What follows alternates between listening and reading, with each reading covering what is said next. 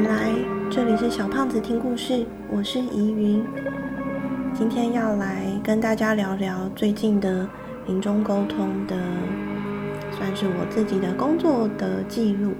然后今天的内容是有经过阿菊妈妈的允许来录制的，非常谢谢阿菊猫，然后也很谢谢阿菊妈妈。我们在沟通的时候呢，我收到的讯息是说，阿菊的时间其实不多了。但是实际上，我没有办法去预测到底是什么时候嘛。那在最一开始呢，阿菊是表达说，我觉得这一辈子我体验啊、经验啊，陪着妈妈度过生命的这一段时间，从妈妈一个人到妈妈身边有越来越多的人，我感觉到各种层次的妈妈。我觉得在妈妈的身边陪伴她，看着她如何面对生命中很多的事情、很多的人，然后在这个长时间的陪伴和支持里面，我自己是有很多的学习的。嗯，我觉得比较容易让人类理解的，我个人嘛，我个人觉得比较容易让人类理解的比喻，有点像是说。因为动物的复杂度比人类还要低很多，不是说他们比较笨，而是说，呃，能够去运作和处理的事情其实是很不一样的。有点像是说，在动物的世界，可能他们最厉害可以玩到圈圈叉叉的那个井字的游戏，那他们看人类的话呢，人类是可以玩到像是围棋呀，或是象棋这种。等级复杂非常多的游戏的，在呃下围棋的过程里面，人类会遇到很多种情况嘛。就算动物不一定，就是他们可能在旁边旁观，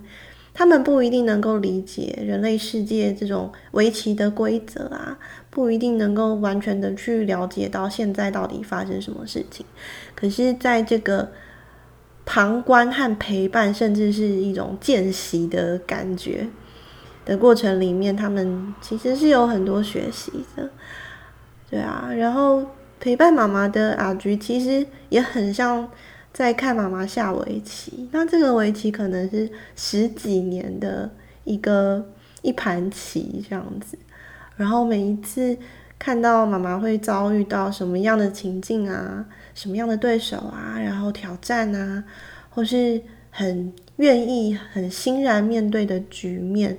然后看着妈妈是如何去选择下一步、下一步、下一步，我觉得这个见习的过程，对于阿橘猫，或是说对于生活在人类身边的动物们来说，其实真的是可能是最重要的事情了。嗯，我常常在沟通的时候都觉得，尤其是在临终的沟通，然后动物常常会给我。一个很长串的时间轴的浓缩的感受，我常常就会觉得，哇，语言这种东西真的好有限哦。就是动物想要跟你表达，可能十几年的一种很深刻的陪伴，然后那个气氛、那个气质，其实真的是很超越语言的。最后选择跟人类一起生活的动物们，其实很多是要来见习人类是如何使用自己的能量的。好啦，那对，我觉得这个话题我好像没有办法跟你们聊太久，就是我自己也会觉得有一点，有一点，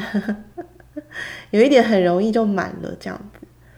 好，那今天呢，也谢谢你的收听，祝福你们平安健康。我们下次见。